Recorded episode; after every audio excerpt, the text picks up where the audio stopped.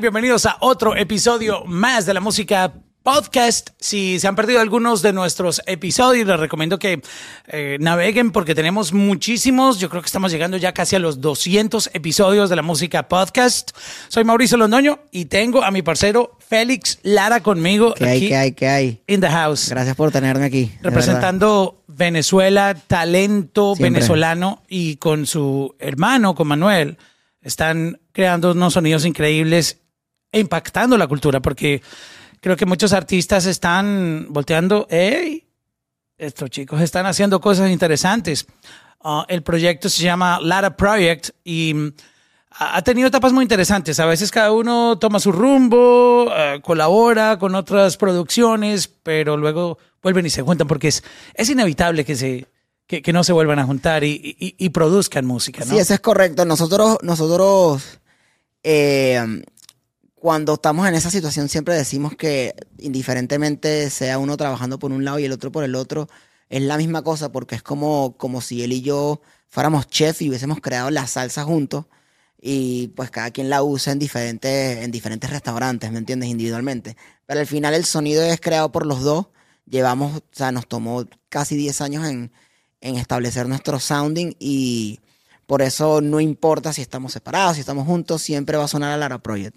Cuando tú dices que les tomó casi 10 años, o sea, un, una década aproximadamente, establecer ese sonido, ¿a qué te refieres exactamente? ¿Es la búsqueda de cómo vamos a sonar, cómo nos sentimos cómodos, qué vamos a defender o, o exactamente qué es? Sí, exactamente. O sea, nosotros creamos Lara Project como en el 2007, 2006 por ahí.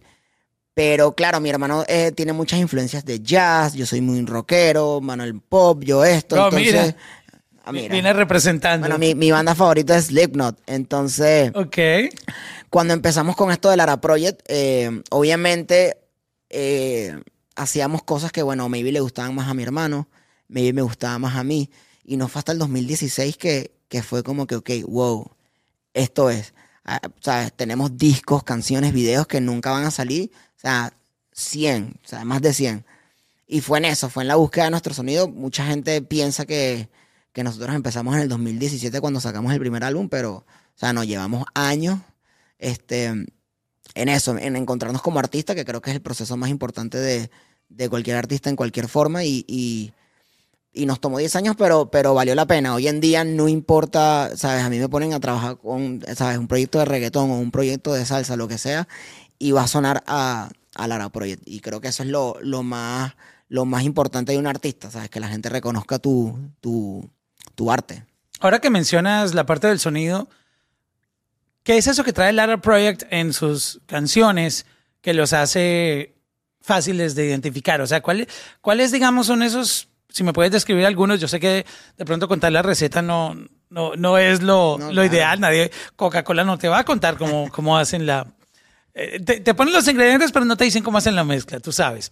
Pero exactamente eh, a nivel de sonido, como que la gente diga, ah, ok, tú sabes que por ejemplo en Guns N' Roses el- la guitarra de Slash es Claro. como que el sello. Y Sí. la, y la- ah, tú sabes, y, y- y el timbrecito de voz de Axel, wow, wow, Sí, sí, sí. Todo, todo eso, pero en, en, en Lara Project, ¿cuál Bueno, es no- nosotros somos bien, yo pudiera describirlo como sci-fi, somos bien, bien espaciales, o sea, utilizamos netamente sonidos de los 80, ¿sabes? Junior, este, Prophet, eh, Moog, eh, tratamos de utilizar los sonidos que utilizaban en esa época, indiferentemente sea el, el género, pues, o sea, puede ser reggaetón. Y eso es inamovible, o sea, ya es parte de la esencia de ustedes. Sí, porque es, es lo, el- son lo- lo- los sonidos que usamos. O sea, no importa que yo te esté haciendo un reggaetón para Bad Bunny o para Rao, yo qué sé, voy a utilizar los mismos sonidos que utilizaría para hacer eh, un pop para Justin Bieber, ejemplo. Ok, ok, está interesante eso. Sí. ¿Por qué los ochentas? ¿Cuál es la obsesión de...? Yo, yo soy, yo vivo obsesionado por los Por lo mismo, por, por- porque nos gusta bastante el, el sci-fi, nos gusta lo espacial, nos gusta, ¿sabe? Eso bien, bien retrofuturístico. Y creo que esa época, eh, los sintetizadores que salieron en esa época, eh, creo que definen bien eh, esos visuales, ¿me entiendes? Somos bien, bien imaginativos a la hora de, de hacer música y, y usual- o sea, obviamente no utilizamos como que el, el sync como viene, sino que tratamos de que quisiera algo que suene de esta manera y, y, y el, el sintetizador hasta que llegue a lo más parecido que tenemos en la cabeza y creo que eso también hace que, el sonido de nosotros sea único. Ahora que estás hablando de los ochentas, debo confesar que le tengo que agradecer a Stranger Things lo que está trayendo a la música y es mostrarle a esta nueva generación artistas que a lo mejor no iban a tener un chance o sonidos que esta generación iba a tener chance de escuchar por el mundo en el que vivimos tan acelerado, donde tú sabes que todos los días salen aproximadamente 70 mil canciones, obviamente todas, la gran mayoría, el 90 y pico por ciento, son enfocadas en el sonido actual, etcétera, pero esta serie puso de moda y está trayendo ese vibe ochentero en, en tanto su banda sonora también como en, como en, en la serie, porque tú, tú ves la serie y todo es como retro, Claro. No es en estos tiempos, es una serie que cuando tú ves desde la primera temporada, tú ves que está en, en otra época, en, en, diferente contexto a lo que está pasando ahora, pero con una historia increíble. Y más aún, hablando de la música, que es lo que nos interesa, son sonidos de, de los ochentas que están en este momento impactando la cultura. Y, por ejemplo, canciones como Running Up That Hill, Ah, que es una canción que tiene 37 años, número uno en este momento, generando millones de dólares en, en, en ganancias. Y aparte, como que esta nueva generación, entendiendo por qué los ochentas han sido tan importantes, porque es complicado tener una conversación con alguien de la nueva generación cuando tú no tienes esa conexión con ellos musical, porque ellos no han oído. Y gracias a Stranger Things han entendido, wow, eh, ese fanatismo que tenemos con los yo ochentas. Creo, yo creo, yo creo que, sabes, hablando del, del, lado latino, creo que, bueno, el reggaetón, o sea, a mí me encanta el reggaetón porque a mí me gusta la fiesta y eso es música de fiesta. Y creo que la gente está descubriendo que hay otros géneros que también puedes bailar, ¿sabes? Tú pones, bueno, eh, ejemplo es Todo de Ti en, en de Raw, ¿sabes? Cuando yo me acuerdo cuando salió Todo de Ti, la gente bailando, ¿sabes? Sin parar y es como que, ah, mira, espérate, además el reggaetón este tipo de música también la puedo bailar en una discoteca. O sea, que es mentira que el reggaetón es la única música que es de discoteca. Y creo que, que con, los, con esto de los 80 es lo mismo. Ese tipo de pop 80 es lo que sonaba en la discoteca, era lo que la gente bailaba en las discotecas. Y la gente, mi generación, la generación que, que está ahorita más joven, está dándose cuenta de que, de que es cierto, pues que, que no solo el reggaetón es para bailar. Hay, hay mil de géneros que, que si lo pones en una discoteca también te vas a sentir súper bien y la vas a pasar increíble. A mí me da un poco curiosidad cómo ustedes encontraron la música de los ochentas. Um, ¿Algún familiar les introdujo las canciones? Bueno, ¿Cómo sí, llegó eso? Mi papá es jazzista, o siempre, cre okay. siempre crecimos con, con, ¿sabes? Música que a él le gustaba. Michael Jackson es súper influencial para, para nosotros. Pero más que todo es por las películas. Creo que yo soy bien fanático de Disney y creo que fue Phil Collins el que el que me empezó a llamar la atención, ¿sabes? El, drums que, que, él usa, este, los sonidos son bien pads, son bien espaciales, son bien abiertos. Creo que por ahí fue que, que, que nos empezó a llamar, ¿sabes? Este tipo de sonido y siendo ignorantes porque yo no es que sea un geek de los 80, ¿sabes? Simplemente eh, en mi mente queríamos hacer esto de esta manera y resultó ser que en esta época está todos los, los instrumentos que, que nosotros nos imaginábamos que eran perfectos para lo que queríamos hacer y pues así fue que, que nos fuimos por esa línea de los 80s. Y lo más curioso es que hoy en día esos instrumentos se siguen utilizando. Son los que están en este momento arriba, o sea, como sí, que... la gente, la y no, y no nada más en la música, en el, en el cine, en los videos, ahora todo el mundo quiere hacer film, todo el mundo está en este, en esta onda retro, en esta onda vintage, este, y, y en, en, la música, sabes, no, no, no es la excepción, o sea, mucha gente ya se está cansando de utilizar plugins, porque obviamente no es lo mismo un plugin de una computadora que suena increíble, eh, don't get me wrong, pero no es lo mismo actually el, el, hardware, ¿me entiendes? Que se calienta, que mientras más esté prendido suena diferente. ¿Oh, sí? O sea, esa es una de, la, de, la, de claro, los lo, lo, análogo es, es así, eh, las plantas de guitarra, todo, mientras más, o sea, tú las prendes y, y, y, lo tocas. No suena igual. No suena igual a dos horas prendido, ¿me entiendes? La, se calienta, cambia el sonido, entonces como que okay, okay. es totalmente diferente y, además que le da un feel humano que, que también eso está bastante cool de lo que está pasando ahorita en la música, es que es que ya la gente no está buscando la perfección. Eso de que todo bien sincronizado, todo bien perfecto. Cuando hay el error humano, eh, se escucha hasta Es que más- toda la música fue hecha así, sobre todo ahora Claro. que estamos hablando de los 80 era a oído. Sí, era, O sea, era un grupo de panas, agarra tú el piano, tú la, el bajo, tú la guitarra y vamos a, a- a darle por ahí para abajo.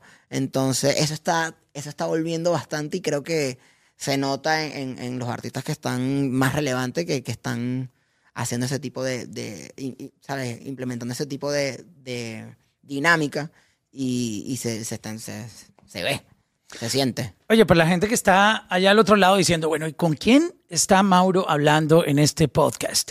Cuéntame un poco la lista de canciones donde tú, de una u otra manera, has participado. Eh, hagamos como un, un resumen, para que sepan que aquí no tengo a cualquiera sentado al lado Bueno, mío. Lara Project ha participado de disco de Caliucci, eh, Telepatía, como que el más, el más grande, Desenfocado, Antes que se acabe de Bad Bunny, eh, somos los eh, productores ejecutivos de Álvaro Díaz, em, CNCO, Tacones Rojos, Sebastián Yatra, sigue la lista. Cuco, que es un, artista, un artistazo. Me encanta, Me, sea, parece increíble Cuco. Es otro, otro nivel. Em, y bueno, sigue por ahí la lista. Tiny. Bueno, ¿Qué más te digo? ¿Para qué más? Pa- paremos ahí. Ha- Hablemos un poco de telepatía. Eh, cuéntame un poco lo que tú recuerdes de, de tu participación en el proyecto. Bueno, lo de Caliucci, mi hermano fue el que, el que, el que hizo la canción. Pero eh, hay una historia bien funny, porque nosotros somos bien fanáticos de Caliucci. Por, Me encanta. Somos fanáticos de Tyler. Colombiana, además. Colombiana. Somos fanáticos, fanáticos de Tyler, the Creator. So, eh, o sea, amamos a Caliucci desde siempre. Y ella venía a cantar a Miami. Y yo le digo, Manuel, Manuel, viene Caliucci. Voy a tratar de conseguir taquillas porque la Caliucci es top. O sea, amo Caliucci.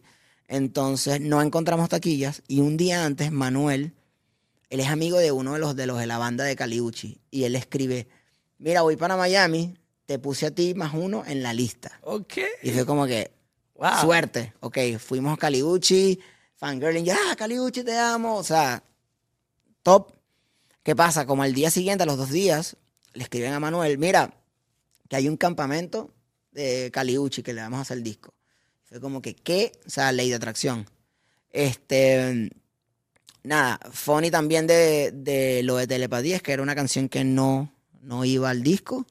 O sea, ellos querían nada más reggaetón, buscaban nada más, eh, obviamente que ella se metiera en, en- en este lado comercial que estaba pasando.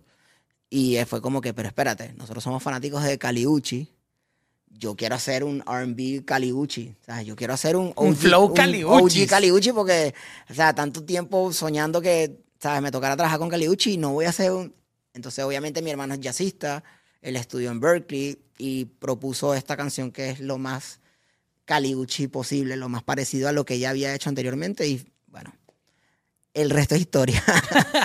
Ustedes, yo, yo siempre puse de ejemplo esa canción cuando eh, todo sucedió y hubo el boom global. Y es que Telepatía es esa típica canción que cuando tú estás en una reunión, esos meetings donde eligen cuál va a ser el próximo sencillo para trabajar, cuál va a ser la próxima canción, objetivo principal de un artista, es la que todo el mundo vota que no.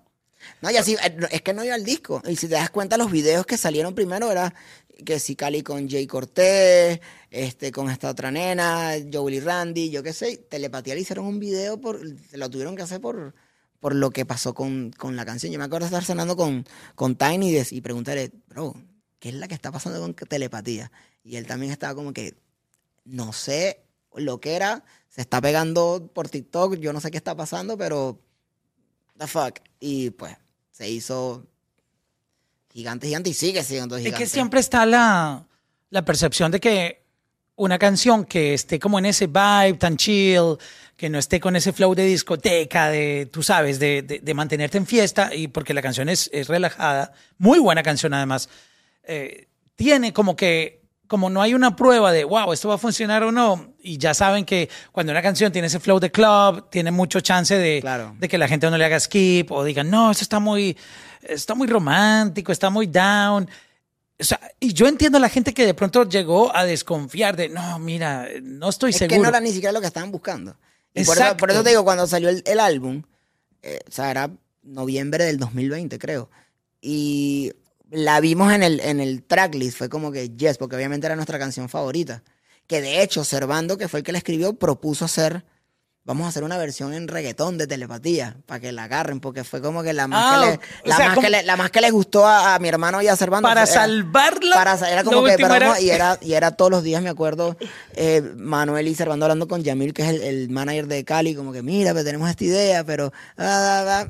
y bueno, al final salió la, la versión OG y cuando salió, ¿sabes? No fue como que eh, The Big Thing, pero eventualmente creció y creo que esas son las canciones que que perduran para toda la vida y pues súper brutal ser parte de algo que le cambió la carrera a un artista que yo soy súper fanático, que somos súper fanáticos, porque también a ella le cambió la carrera, ¿sabes? De la noche a la mañana con esa canción. No, es increíble. Y aparte, yo creo que lo bonito de lo que está sucediendo ahora en, el mundo, porque um, el streaming ha traído, tú sabes, todo no es perfecto, hay cosas buenas y cosas malas, pero parte de esas cosas buenas que tiene el streaming es como la democracia, como que tú sacas un álbum y por mucho que no le haya gustado a, la gente que esté contigo trabajando una canción, ya es inevitable que ellos controlen qué va a pasar, porque cuando lo pones afuera, la gente tiene, tú sabes, los servicios de streaming, Spotify, Apple Music, etcétera, y yo puedo escuchar lo que quiera. Claro. y la misma gente va escogiendo la música que le gusta. bueno, es que tengo entendido que antes era así. Antes eso de primer single, segundo single, tercer single, no. Era tú sacabas el álbum y dependiendo de la canción que se moviera mejor, tú le hacías los videos. O sea, eh, ahorita es al revés. Ahorita haces primero los par de singles como que para subir números, I guess, porque cuando sacas el álbum después como que los números del... del ya, el álbum viene con, con numeritos. viene como que arrastrado, pero a mí me hace más sentido así, o sea, sacar el álbum y lo que tú dices, democracia, que la gente decida cuál es la canción más popular del álbum y ahí pues, ok, vamos a trabajar esta canción, vamos a, trabajar esta otra. Oye, y la nueva canción, hablando, ya saliéndonos un poco del, tema, um, Control está proponiendo cosas muy interesantes. Yo creo que eh, tiene toda esa receta que tú has descrito, pero también creo que están también mostrando un trend que podía seguir subiendo en esta, en esta sí, no, total, total. Eh, la canción, o sea, todo ese álbum que viene es inspirado en los 70 Oh, wow. Pero con sonidos de los 80. Eso es bien retrofuturístico, pero con este funk que tiene los 70. Y es el lado oscuro de los 70. Usualmente la gente cuando, cuando hace música disco music de los, de los 70s, eh, enfocan el afro, el disco ball, happy, uh, yo qué sé, el, piso de colores. Y la realidad es que no. Antes que se llamara disco music, esa música era, o sea, la tocaban en, en los clubs underground porque los hombres no podían bailar entre ellos. Eso es una época que, que había mucha homosexualidad, había mucha promiscuidad, había mucha droga, mucha discriminación. Y, es, una época bastante oscura. Y esa música era, protesta también a eso, ¿me entiendes? Er, eran estos grupos de afroamericanos con, con el soulness, el, el funk, este, protestando. Y es bien, es bien oscuro y nadie creo que ha hecho ese lado de, de esa época es todo bien happy, bien eh, el baile, el, afro. Y pues nosotros decidimos hacer, o sea, reinterpretarlo a nuestra manera, ese lado oscuro. De hecho, todo el disco habla sobre los vicios, Control habla sobre los vicios, sobre no poder dejar un vicio y, saber que tienes un vicio y simplemente eh. dejarte llevar y esperar. Y bueno, y obviamente yo escribo de esta manera y la gente lo interpreta como quieren, pero yo no estoy hablando de una mujer particularmente en el video, ¿me entiendes? Entonces como que eh, es bastante, o sea, lo que estoy diciendo es bastante fuerte y bastante personal. Una de las cosas más complejas es cuando uno es consciente que está adicto a algo, pero también al mismo tiempo sabe que, que no puede controlarlo. Sí, no, o sea, como que tú sabes, sí, yo, yo sé que está mal y que estoy adicto a esto, pero, pero es que es inevitable. Literal, y, y, creo que eso es peor y todo cuando uno, uno no sabe y uno, ¿sabes? Está, ¿sabes? Creo que mentalmente uno está más sano en esa situación. Pero cuando estás como que consciente a lo que, al problema que tienes y no saber que puedes parar, es como que es bien frustrante. Sí, como que tú sabes que tienes sobrepeso, pero tienes un vaso así gigante de soda. igual te lo tomo. Y, tú sabes que te estás, que no deberías estar tomando eso. Por poner un ejemplo perfecto, literal. Entonces, todo el álbum habla de eso, de, cómo yo combato mi, mi ansiedad y mis ataques de pánico. Eh, o sea, gastando dinero, comprando ropa, saliendo a los street clubs, fiesta, tomando, ¿sabes? X, Y, Z. Es, como que todo e, e, ese esas maneras que yo uso y obviamente al final del álbum eh, la última canción se llama Camino a la felicidad y es como que salí del hueco.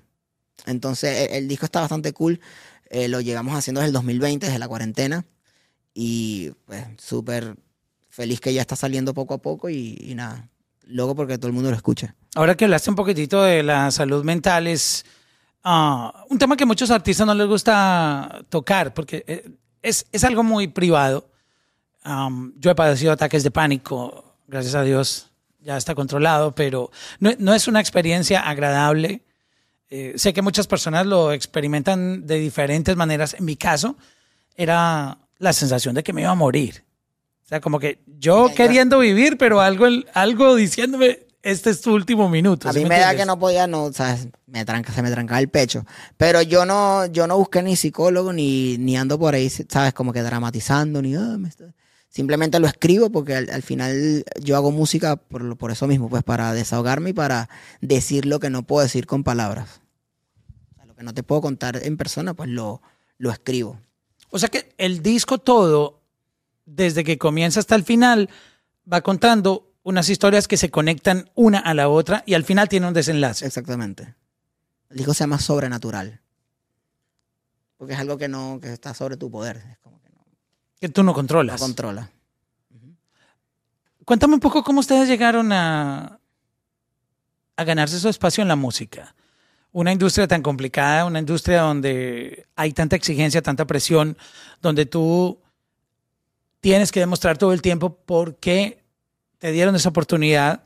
No, no es cuestión de, ah, yo logré hacer esto, no, es mantenerte, porque al final, digamos que cuando tú atacas algo, lo quieres, puede que lo encuentres, pero que permanezcas, te quedes y sigas creciendo, ya eso es otra historia. No, no, literal. Eh, eh, ¿Cómo llega eso? Eh, a mí fue bien orgánico.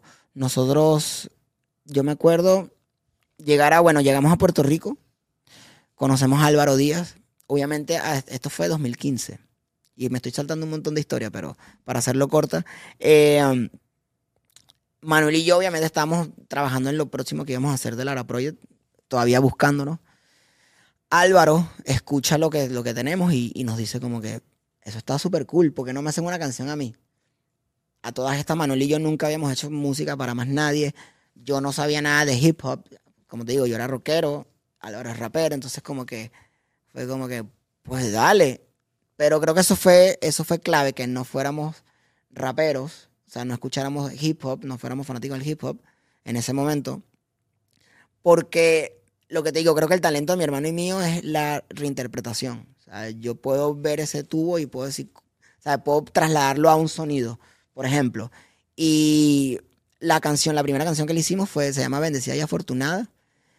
Y todo el mundo empezó a preguntarle, como que, ¿y quién te hizo esta pista? ¿Quién te hizo esta pista? Y él empezó, los Lara, los Lara. Y poco a poco ahí fuimos, ¿sabes? Trabajando proyectos pequeños. Em, este, la cosa fue evolucionando, en verdad. Eh, Álvaro fue el primero que nos, que nos, ¿sabes? Que nos dio el gas como para, mira, ustedes deberían ser productores. Y, nos gustó. Mi hermano le, le encanta, mi hermano es súper geek este, de las computadoras, siempre está buscando. Entonces, era como que una manera también para él, ¿sabes? Una excusa para los plugins, la broma. Y él, sabe, súper encantado. Y, poco a poco fue, fue fluyendo, de verdad. Y, a mí, tengo 30 años, mi hermano tiene 32 años. No fue algo que fue de la noche a la mañana. Eh, como te digo, venimos en este journey desde el 2006 y no fue hasta hace como un año que empezamos a ver dinero, que nos podemos comprar nice cosas, este, que podemos darnos lujos, que podemos vivir de esto. O sea, un montón de años. Y lo que tú dices, la, la, la perseverancia fue clave, ¿sabes? porque hubieron días de que comiendo arroz con salsa tomate más nada, un mes entero. Y el día que era bueno era con atún ahí. Así mismo, entonces, pero pues creo que como teníamos un propósito, teníamos una línea, una raya trazada a seguir, creo que ese tipo de, de, experiencia más bien nos hizo más fuerte y, al, estar al, estar acompañado y tener eso, la, meta no fue tan, ¿sabes? Suena menos drama, eh, fue menos dramático a lo que suena. obviamente fue algo bien fuerte, hay gente que por menos se quita y se devuelve para su Esto es una ¿sabes? Se devuelve a su casa. Esto es de resistencia, la música es de resistencia. esto es de resistencia. Yo me acuerdo cuando nos fuimos a Puerto Rico fue eso. Yo voy a dejar mi trabajo 9 to 5 y me voy a dedicar a la música 100%. Y fue, Mira, literalmente viviendo de Chef Boyardee. ¿Sabes? Más nada. Es que A mí me gustaría profundizar un poco más sobre esto porque yo conozco muchísimos artistas, pero muchos, muchos que están viviendo ese momento donde sienten que su vida va a ser artística, pero en mi manera de analizarlos siento que no han dado el paso más importante, que es tirarse por el abismo y, volar, intentar volar. Y, y, te lo traduzco de esta manera. Hay muchos que tienen su trabajo en el día. Obviamente, yo sé que tienen que vivir, o sea, hay que pagar los biles, hay que pagar la renta, el teléfono, tú sabes, el carrito, el seguro, etc.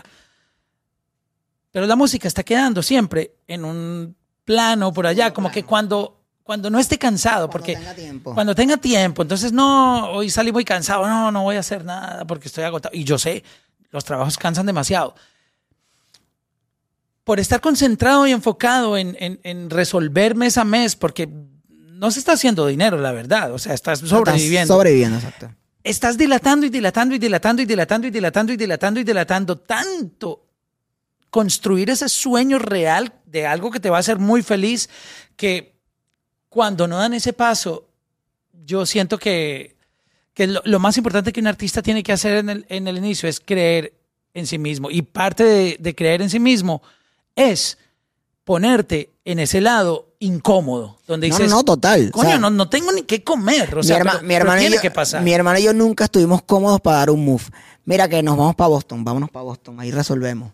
Y eso fue resolviendo. Mira que Puerto Rico, si te pones a pensar, no, tengo que ahorrar, no, no, nunca pasa. Nunca pasa. Y nosotros eh, fuimos así, gracias a Dios. Todo salió bien. Porque yo creo que todo el mundo es soñador. Lo que pasa es que no todo el mundo tiene eso de. Hay mucha gente que tiene miedo que.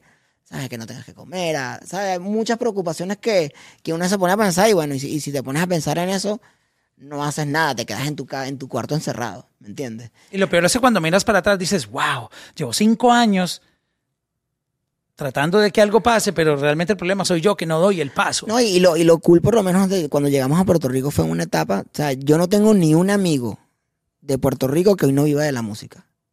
Y te, ¿sabes? pero cuando los conociste seguramente estábamos todos, estábamos todos en las mismas. ¿sabes? Y te nombro un Rao, yo conozco a Rao antes de que, ¿sabes? Rao a mí me pedía consejos para, ¿sabes? Yo qué sé, nos pedíamos consejos entre nosotros. ¿Sabes? Rao trabajaba en Nordstrom. Y mira lo que es ahorita, ¿me entiendes? Pero ¿Oye, trabajaba en Nordstrom? Sí, pero y, lo hizo porque él se dedicó, él puso siempre su carrera encima de cualquier otra cosa. El mismo Bonnie no es que era mi amigo, pero también estaba en el, en el círculo ese de SoundCloud y es el artista número uno. De, o sea, toda la gente con la que yo estuve rodeado que dijo lo mismo, que fuck el, el trabajo, voy a dedicar la música 100%, todo el mundo está trabajando en la música. Y viviendo de Y viviendo de la música, que al final yo creo que ese es el último goal. Como que para mí, a mí no me importa si me convierto en Michael Jackson o me convierto en, yo qué sé. Yo con tal de que, que y, no, y no estoy siendo conformista, ojo, pero yo con que haciendo música pueda comprarme mis cosas, pagar mi casa, mantener a mis papás, yo estoy ya. o sea, eso para mí es un lujo. Eso es una bendición, y, y, no quiero ofender a nadie, pero yo no tengo que ir a un banco a trabajar, yo no tengo que tener un, ¿sabes? Un part-time, no tengo que, ¿sabes? Nada. Yo literalmente estoy en mi casa, yo no lo veo ni como trabajo. ¿Sabes? Ver, películas, ver películas para mí, que es parte de mi proceso creativo. Estoy trabajando, pero o sea, estoy en mi casa tirado viendo películas en interiores. ¿Sabes? Como que, y estoy trabajando.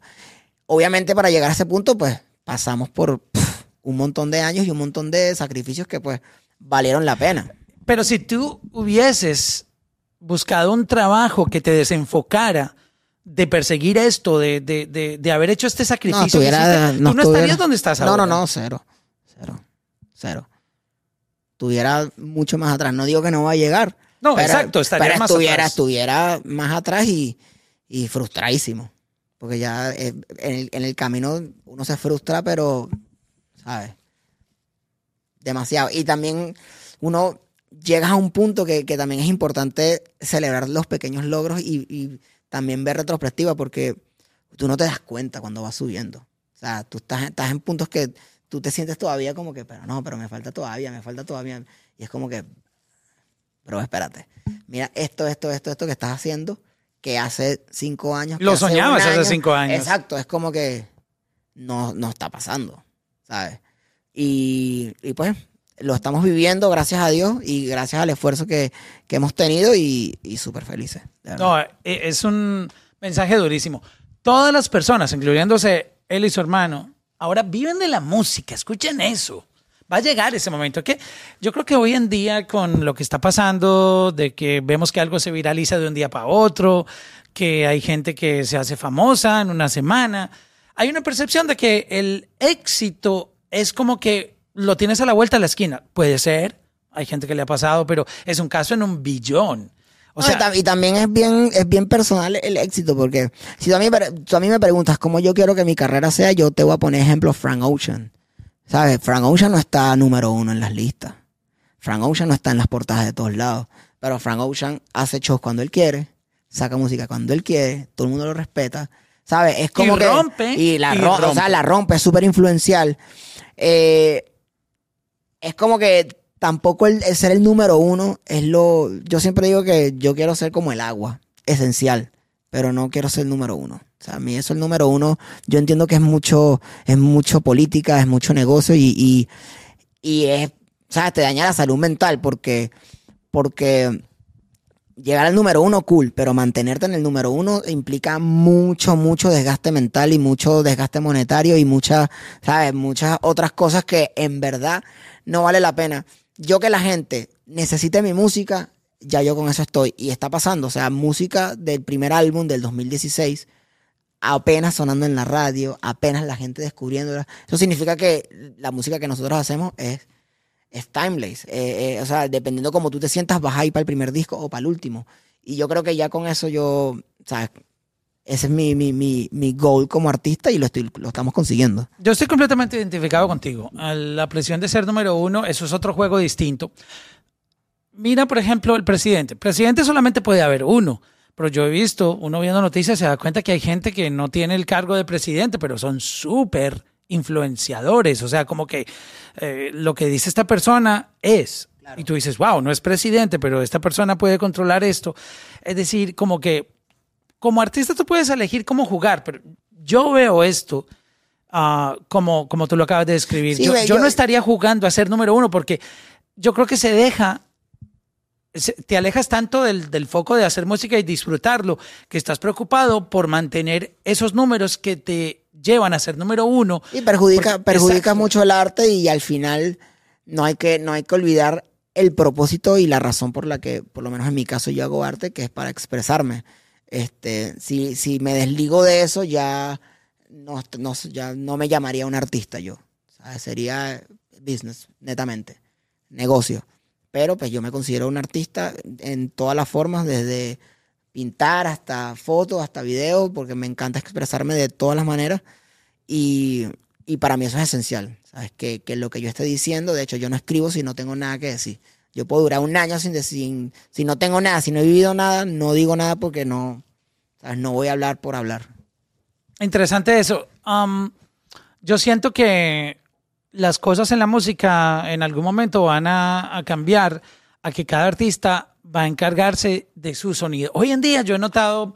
Sobre está pasando, está pasando. Está pasando. En los últimos años es como que un desespero por, hey, eh, tráeme gente, vamos a colaborar, vamos a hacer esto. O sea, es todo el mundo como que 8, 9, 15, 20 personas trabajando en un sonido y antes era distinto, antes era como que la, la, banda, ¿no? Porque antes había muchas bandas, como Guns N' Roses. Se iban, se encerraban en una casa por allá en el monte, sacaban su álbum, pero no era el asunto que llegó a convertirse todo que eh, vinculaba a muchísima gente y siento que muchos artistas no, no tenían su identidad porque mm, las colaboraciones para mí no son malas, pero pero siento que cuando se abusa de ello, un artista va perdiendo mucho su identidad porque al final no, es su proyecto. Si hace sentido, yo siempre digo, si suma, pues cool, pero si no es necesario, es como que yo estoy haciendo un disco de rock y llame a Pharrell Williams para que me haga una canción, es como que pero no hace sentido que o que Tiny me haga una canción, ojo que no digo que no puedan hacer este tipo de música, este tipo de música, pero a menos que yo esté buscando algo que sé que él, esta persona en específico, me va a sumar,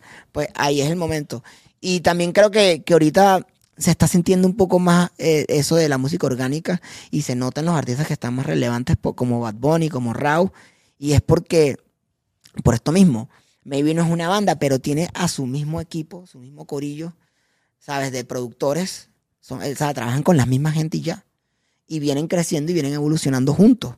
O sea, no es que estás por ahí, bueno, dame tú una pista, bueno, dame tú una pista, dame tú una pista, dame tú una pista, que al final termina siendo un compilado. Yo no, a mí no me gusta eso, yo sí voy a trabajar un proyecto con un solo productor, con una sola persona, este, y, ya, que seamos nosotros los que llevamos la visión, porque si no se, se convierte en eso, no, no hay identidad en el, en, el, en el proyecto. Es que el álbum, por ejemplo, de ustedes, no no podría ser su álbum si ustedes dos no lo hubieran hecho todo. Exactamente. Porque ahí es donde está lo que ustedes quieren expresar. Y, vuelvo e insisto, no estoy diciendo que sea malo colaborar. El problema es que siento que cuando un artista solo se enfoca en eso, nunca tiene identidad. No, no, no. Porque todo el tiempo es víctima de o preso de, de ah, mira, es, aquí hay 10 personas y, esto tiene que ser un resultado del pensamiento de 10 personas creativas. y más cuando ni se conocen a mí me ha tocado ir a sesiones donde ni conozco, o sea, estoy viendo por primera vez al artista, estoy conociendo el que escribe, estoy, y es como que, pero ni me sé tu nombre, no sé qué te gusta, y yo creo que las vibras son bastante importantes en, en, en cuando, y no nada más en el arte, en cuando uno hace algo colectivo, ¿sabes? Si uno no, se, si no nos conocemos, no, no va a fluir ni, ni le vamos a sacar el mayor provecho a, a, a lo que podemos, podemos lograr. eso es súper importante. Recuerdo épocas maravillosas, Michael Jackson, Quincy Jones, o sea... Por eso era Quincy, era Quincy Jones y, ya. That's it. Y ya, eran ellos dos. Obviamente... O ganaban o perdían, pero eran ellos. eran ellos dos. Si tú vas, sabes, yo, yo soy de esa, también comparto eso. O sea, si lo voy a hacer con una persona, esta persona, y, y, también respetar los roles, que también eso pasa mucho, que todo el mundo quiere ser jefe, todo el mundo quiere opinar, y entonces ahí es como que si son tres cocineros cocinando. No, tú tienes que picar, tú tienes que batir, tú tienes que... Tú te pones a hacer unos frijoles o habichuelas como les dicen en Puerto Rico o en, en Colombia, en Medellín. Eh, los frijoles los hace una persona. Si le meten tres la mano, eso no va a quedar con, con ese sabor. Pues es la, yo lo veo, es la misma cosa. O un cuadro que lo pinten entre cuatro personas. O sea, imagínate cuatro personas ahí pintando un cuadro. O sea, no, no, no queda como se supone que quede. Eh, y bueno, creo que es muy importante, pero es lo que te digo, ahorita está pasando, creo que ya cada está, está confiando en, su, en, su, en sus equipos, porque obviamente antes era de que, ah, vamos a buscar el productor que le hizo la canción a, a yo qué sé, vamos a buscar el productor que le hizo la canción, ¿sabes? Querían más eso que, que actually, bro, tengo aquí este pana que viene creciendo conmigo y me conoce, sabe lo que me gusta, sabe lo que no me gusta, es como que hace sentido que trabajes con este pana, no con con un, yo que sé, un sueco de, por, del otro lado que, ni te sabe tu nombre. Por eso es un ejemplo, ¿me entiendes? ¿Qué pasa cuando alguien te, busca a ti y te dice, mira, es que queremos un flow, telepatía? ha pasado. porque, es muy común que suceda pero, nosotros no, nunca, nunca repetimos, nunca repetimos canción. O sea, tú a mí me dices un flow, telepatía y no te voy a hacer lo mismo. Pero hay, o sea, en ese, en ese spectrum del R&B hay un sinfín de, de, patrones de batería, un sinfín de, de melodías, un sinfín de acordes. Y, ¿sabes? Como que podemos, podemos emular ese, recrear el vibe, más no hacer la misma canción.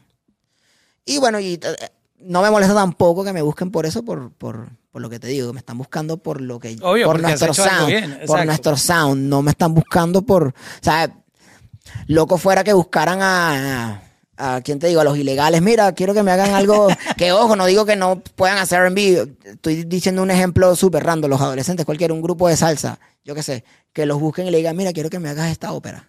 Es como que, no, tú, si quieres ópera, tú tienes que irte para allá a buscar qué hace la ópera, ¿me entiendes? Y que me busquen por lo que venimos haciendo, me hace sentido. Y pues no, no, no, no nos molesta siempre y cuando podamos sumar. Además que nosotros no nos consideramos beatmakers, ni productores. Nosotros siempre nos llamamos como productores ejecutivos. Porque no, es tanto, no es tanto sentarnos en la computadora a, ah, bueno, toma la pista. Es, es crear, o sea, es entender qué es lo que el artista quiere. Eh, nos, nos procuramos bastante de, de que el input creativo mayor sea del artista y no de nosotros. Nosotros simplemente nos convertimos en una herramienta para crear la mejor casa que el artista pueda tener para, para su música. Esta, esta, es una conversación que se puso interesante. Acabas de mencionar algo que es muy, muy sano discutirlo. productor no es quien hace un beat. Y, quisiera, ya que te tengo aquí, eh, tener ese debate contigo, porque hoy en día hay, siento que hay una confusión en, en estos artistas nuevos, y es que cuando alguien hace una pista, se autodenomina productor. Pero producir música es otra historia completamente distinta. So, beatmaker y producer son, o sea, van de la mano, pero no es lo mismo. O sea, tú no puedes decir que eres producer. Están creando, sí, pero sí, totalmente. O sea, y te pongo ejemplo, uno de mis, de mis productores favoritos es Rick Rubin, y él no te toca ni un instrumento cuando tú estás trabajando con él. Él simplemente está guiando. Él está creando el vibe, le está diciendo, escuchen, dando las eh, referencias. Él está es productor, ¿cierto? Eso es productor ejecutivo. El que tiene, que tiene toda la idea. Exacto, y es el que te agarra un disco y somehow hace que, ¿sabes? Por más diferente que las canciones sean, todo tenga una similitud sonórica, todo tenga el mismo vibe, que eso es bien difícil. ¿Sabes? Son 14 canciones que tienes que hacer que no se parezcan, pero que se parezcan. Que se conecten. Entonces, eso es bien difícil. ¿Me entiendes? Por eso los conceptos son bien importantes y por eso tener de qué hablar para mí es bien importante porque eso te, facilita un montón eh, esto del, del vibe. Em, Manuel y yo, como te digo, nos consideramos eso, productores ejecutivos que, vemos todo al, big picture. Porque Beatmaker, I mean, son, no, no quiero denigrar a, a nadie. No, y, ojo, porque una, al final, una pista te puede poner en otro nivel, pero, pero no, no te hace un productor, porque es, solo una pista. O sea, hay, hay, que buscarle la letra, hay que buscar cuál es el artista correcto para eso, cómo estructurar esa canción, porque no necesariamente como la haya hecho el beatmaker, el producer lo va a usar de esa manera. Dice, mira, este... dale esto, agrégale este, esto, Es más, El, coro yo lo voy a pasar para el intro. Exactamente. Y el, y el beatmaker va a decir, no, pero es que la pista, no, bro, yo te estoy diciendo que el, coro va para el intro porque esto es lo que va a enganchar y va a hacer que la canción sea especial. total. Total, no, sí. A mí yo creo que ya es un label que se le han puesto a, los, que, a los que están haciendo música hoy en día. Pero, pero si nos ponemos técnicos, exacto, el productor es el que, el que orquestra la, la, la, banda porque Antes, antes no era como una computadora. Antes tú tenías que buscar a un guitarrista, a un bajista, a un pianista, a un baterista y exactamente, tú eras el que dirigía, al instrumentista tú lo dirigías.